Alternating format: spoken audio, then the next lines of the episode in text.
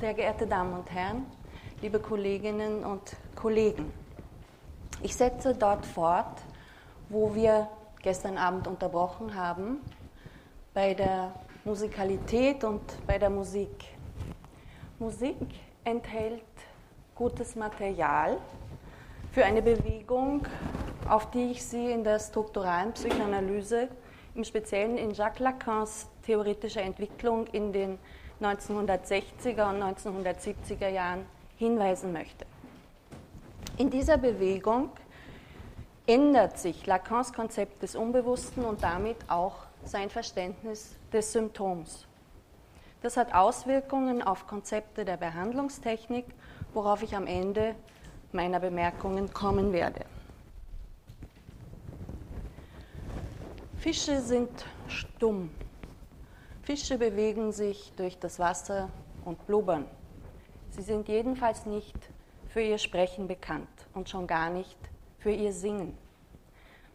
Das hat Christian Morgenstern nicht daran gehindert, ihnen einen Gesang zu unterstellen. Vielleicht kennen Sie dieses Gedicht, das den Titel Fisches Nachtgesang trägt. Möglicherweise zögern Sie, diese Darstellung für ein Gedicht zu halten. Schließlich ist da nichts zu hören, sondern nur etwas zu sehen. Ein Bild mit gewissen Regelmäßigkeiten der Linienführung, mit Regelmäßigkeiten der Abstände zwischen den Linien, der Form, die diese Linien als Gesamtkomposition erscheinen lässt. Anders gesagt, sie erkennen zwar Rhythmus, Wiederholung, Symmetrie, doch die reichen allein für ein Gedicht noch nicht aus. Zu einem Gedicht fehlt der Sinn, der sich mit Worten verbindet. Von seinen rundbogigen Formen her erinnert Morgensterns Stückchen konkreter Poesie an Teile einer Skizze, die sich bei Freud findet und mit der Freud versucht hat, den psychischen Apparat und damit auch das Unbewusste zu fassen.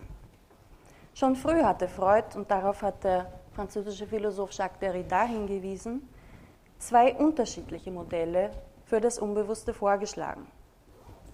Das erste Modell findet sich in Freuds Entwurf einer Psychologie und Freud verweist auch in der Traumdeutung darauf. Dieses Modell ist kein sprachliches, sondern es hat, zumindest auf den ersten Blick, den Charakter eines technisch anmutenden Geräts. Freud nennt es einen Reflexapparat, bei dem Wahrnehmungen auf der einen Seite zu einer motorischen Abfuhr von Erregungen auf der anderen Seite führen. Also die eine Seite wäre die Seite, wo W steht und die andere Seite die mit M.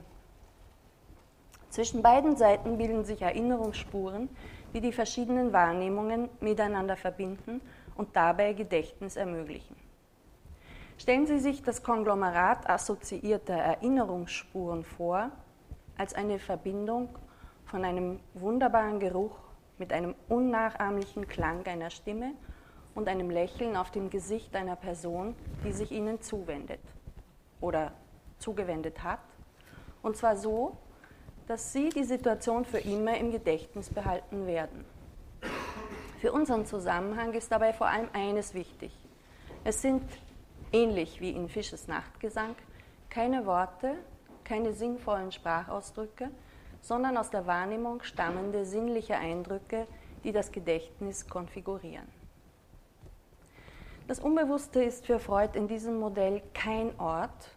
Er betont, dass er sich den psychischen Apparat aus Systemen zusammengesetzt denkt, welche von den Erregungen in bestimmter zeitlicher Abfolge durchlaufen werden.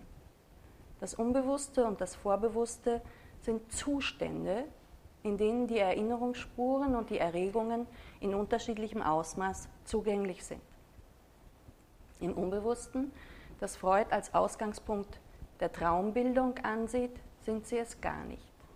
Das andere Modell, das Freud verwendet, um das Unbewusste zu beschreiben, lässt die Wahrnehmung etwa von Klängen, Gesichtern, Gerüchen, Atmosphären, Empfindungen und die Erinnerungsspuren beiseite und setzt am Unbewussten als dem Ausgangspunkt des Traumes an.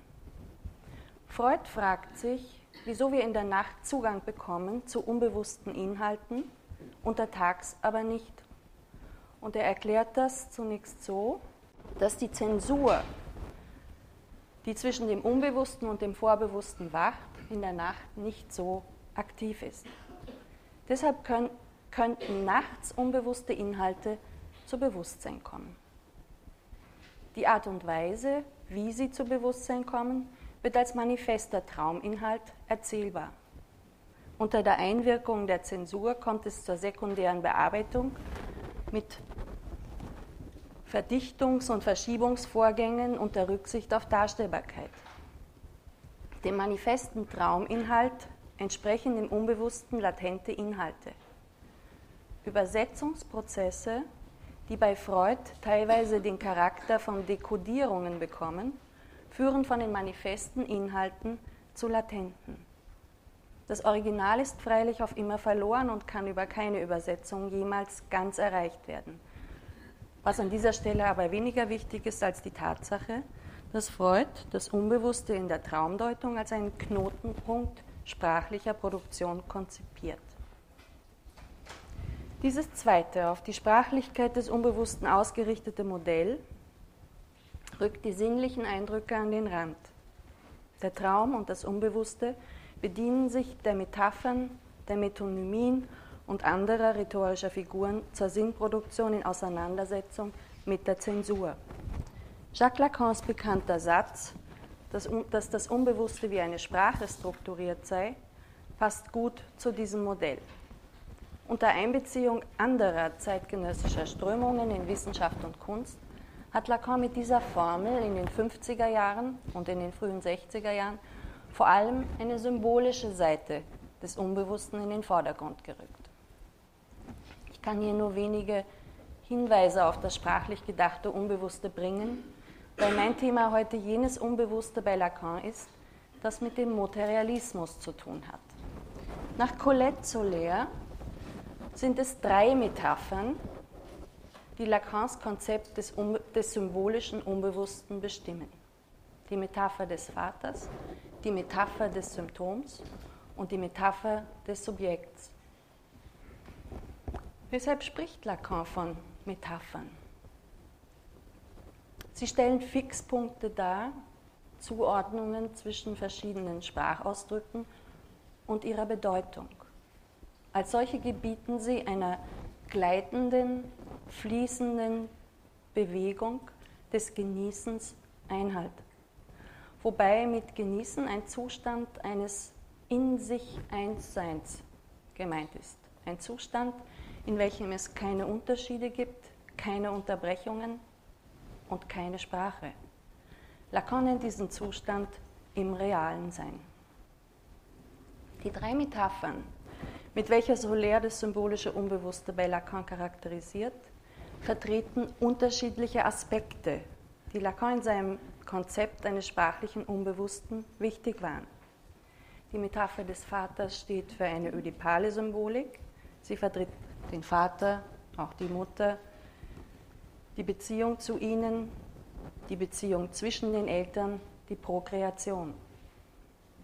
Die Metapher des Vaters ist im Unbewussten ein Signifikant für das soziale Band zwischen den Geschlechtern, ebenso wie zwischen den Generationen. Sie ist zentral für das symbolische Unbewusste. Das symbolische Unbewusste steht und fällt mit der Einführung der Metapher des Vaters, die den mit dem Spracherwerb verbundenen Verdrängungen entspricht. Mit dem Schicksal des Verdrängten hat auch die nächste Metapher zu tun. Die Metapher des Symptoms ist eine sprachliche Bildung. Sie ist Ausdruck einer überfordernden Begegnung mit etwas Sexuellem, mit einem anderen Genießen. Das Symptom begreift Lacan im Kontext des symbolischen Unbewussten als sprachliche Bildung, als Signifikanten, welche sich an einen traumatischen Kern angelagert haben und verdrängt worden sind.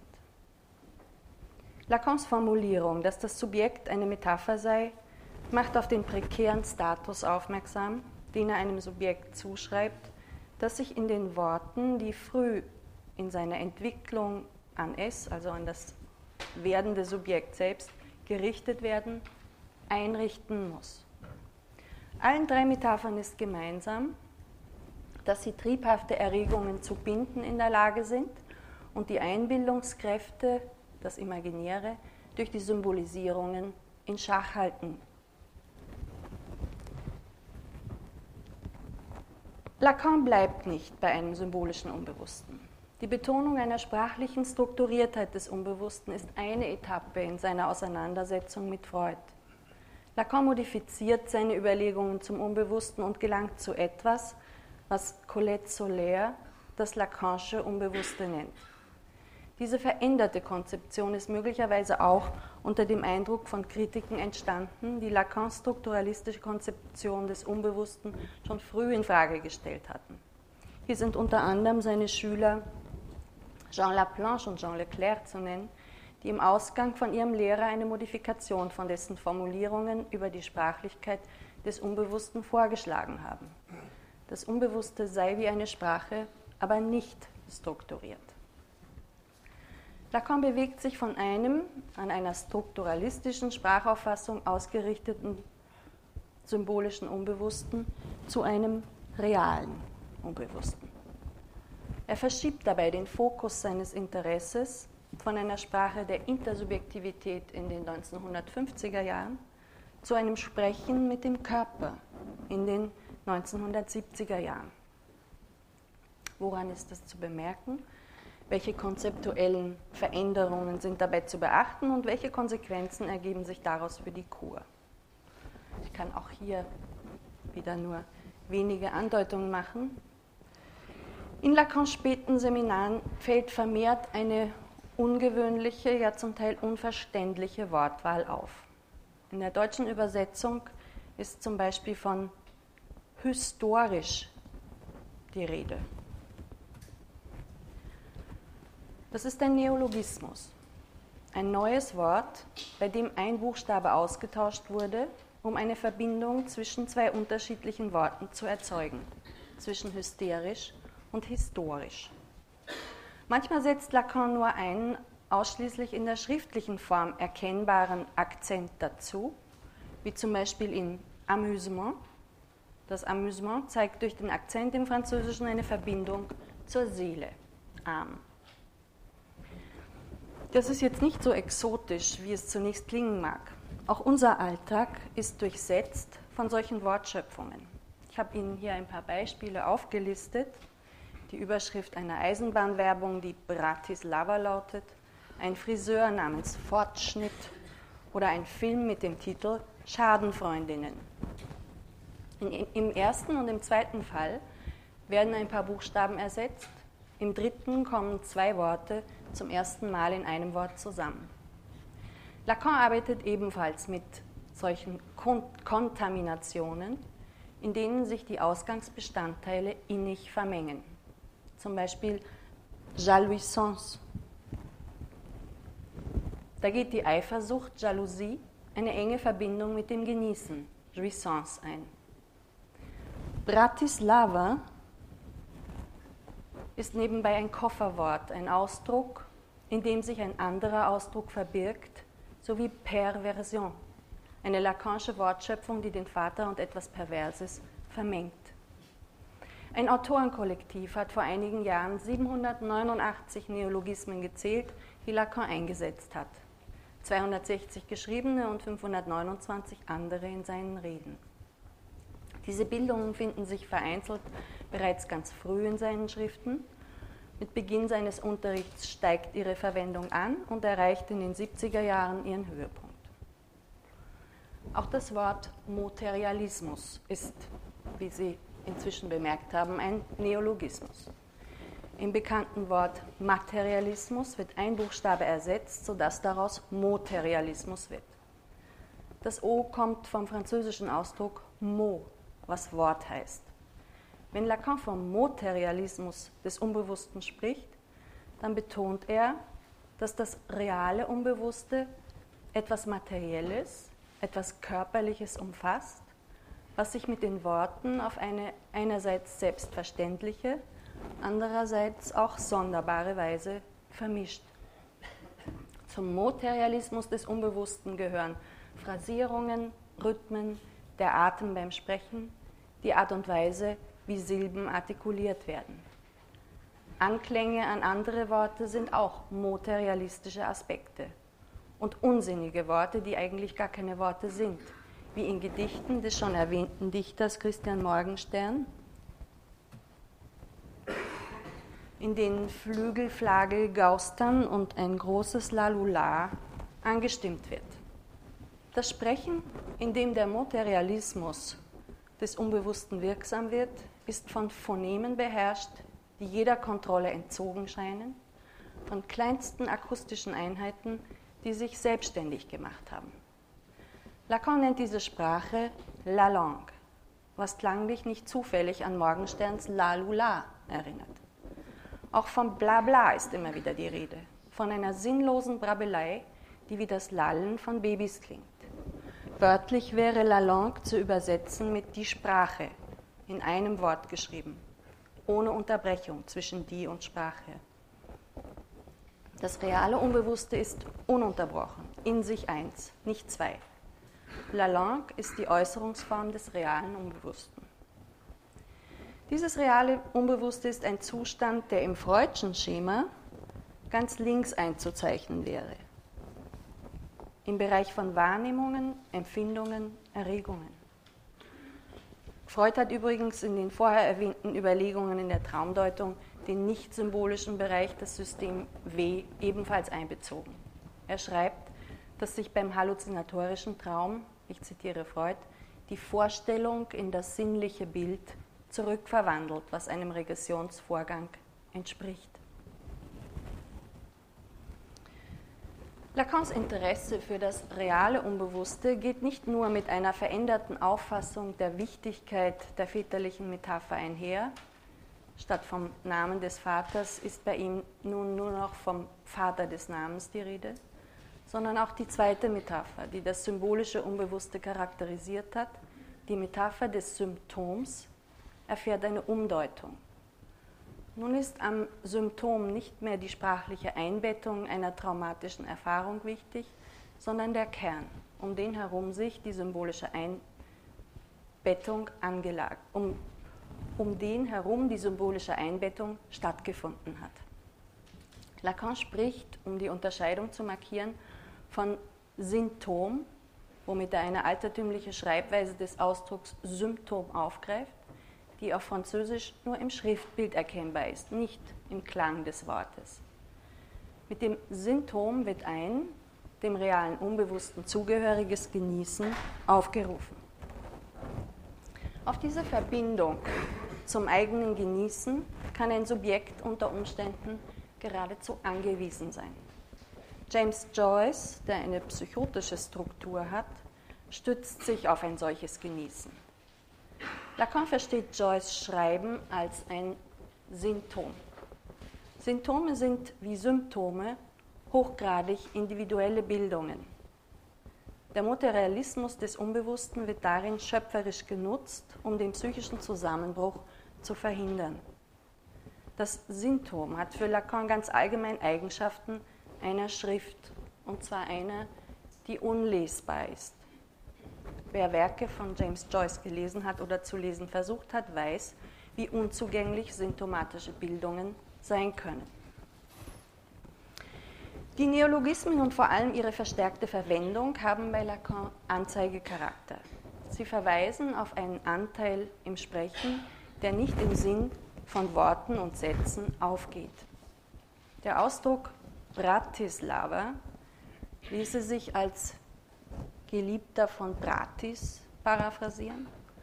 Das macht logisch im Kontext der Werbung einer Eisenbahnreise nach Bratislava nicht sehr viel Sinn. Und doch wissen wir, worum es geht. Um Liebe und um Bratislava.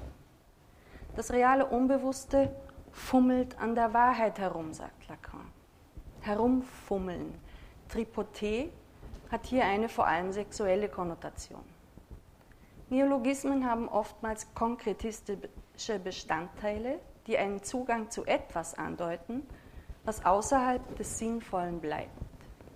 Dieses Etwas, dieses sexuelle Etwas manifestiert sich und im günstigen Fall lässt sich mit diesem Etwas auch etwas anfangen.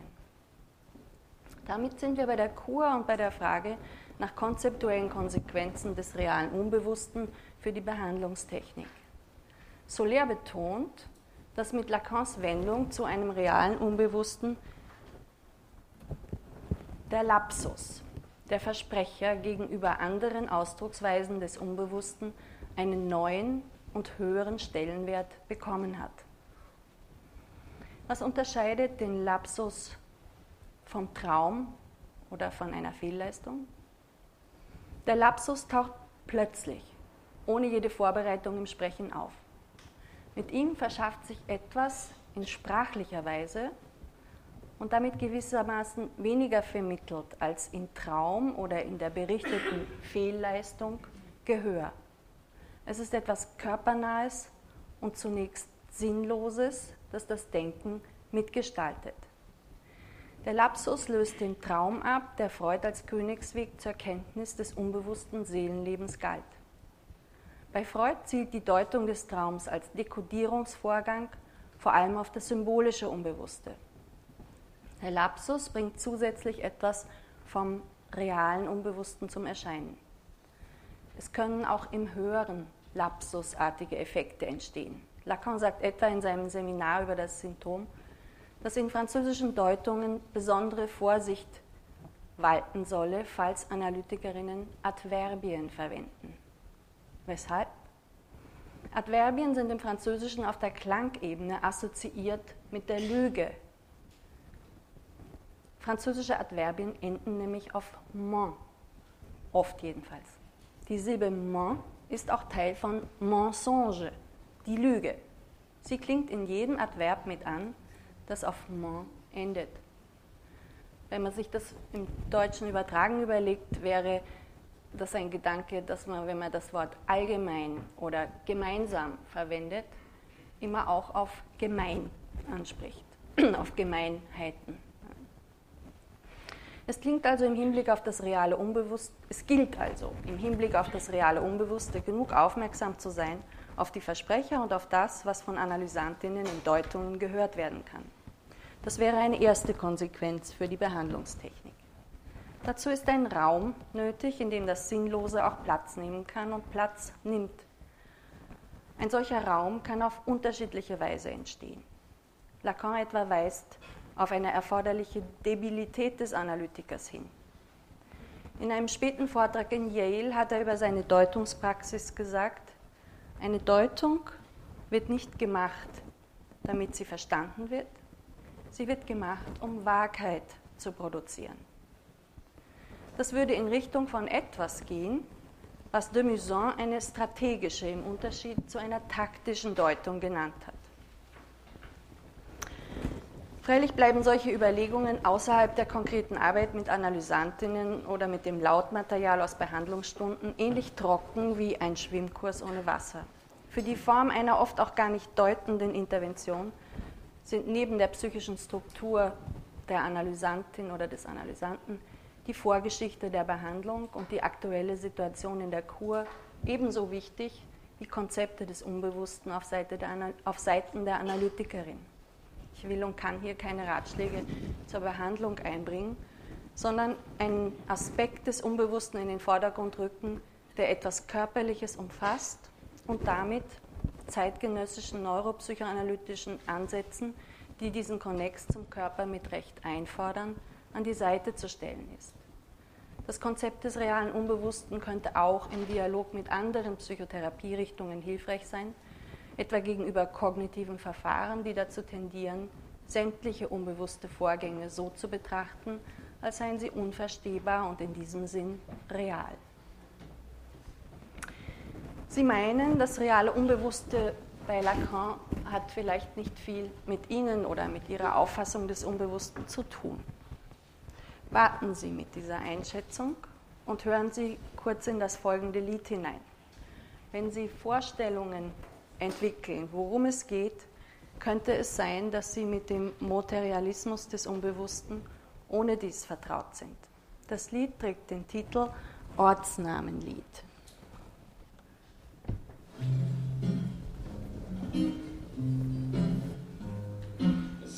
Mir, holde Maid aus Vulkabrodes Dorf, erwarb ich endlich deine Vulkabrode Dann in die Hof, ich guck mir an von hint und vorn, vor lauter Lust wächst mein Stinaz, wie ein zum Horn.